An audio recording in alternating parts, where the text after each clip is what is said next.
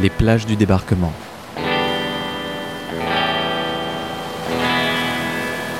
À suivre. Gold Beach.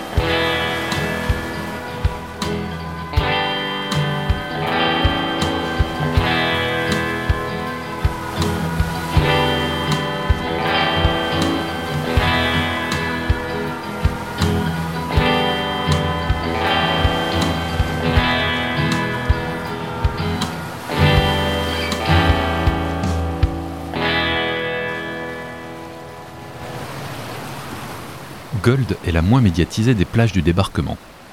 Peu de films, peu de photos du jour J. Pourtant, la prise de possession de ce bout de côte du Calvados n'a pas été si facile pour la 50e division d'infanterie britannique. 415 tués, disparus et blessés au soir du 6 juin. 25 000 hommes débarqués. Le secteur de Gold s'étend sur 7 km et demi, entre les deux communes de Vers-sur-Mer à l'est et de Saint-Côme de Fresnay à l'ouest précisément entre les hameaux de La Rivière et du Hamel.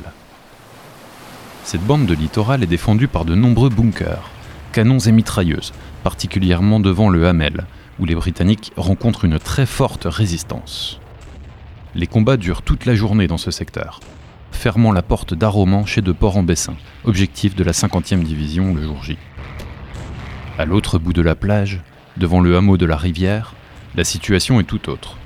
La défense est assurée par des Osttruppen, des troupes de l'Est, souvent engagées de force dans la Wehrmacht et qui n'ont aucune envie de se sacrifier pour le Grand Reich. À 10 heures, tout est réglé. Les batteries du Montfleury et de la Marfontaine, devant et derrière Vers-sur-Mer, ne leur ont été d'aucun secours. Les bombardements par la RAF avant le jour J et au petit matin du 6 les ont décapités. Et au cas où elles auraient encore eu quelques velléités, les grosses pièces des croiseurs HMS Orion et HMS Belfast les pilonnent toute la matinée jusqu'à leur totale reddition. Au soir du 6 juin, la 50e division est solidement installée. Elle est aux portes de Bayeux et elle a fait la jonction avec les Canadiens de Juno, à Creully.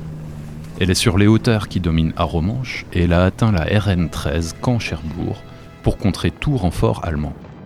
Un bilan excellent, même si elle doit encore attendre le 8 juin pour prendre Port-en-Bessin. Elle y retrouvera les Américains d'Omaha, deux de ses objectifs non atteints le jour J.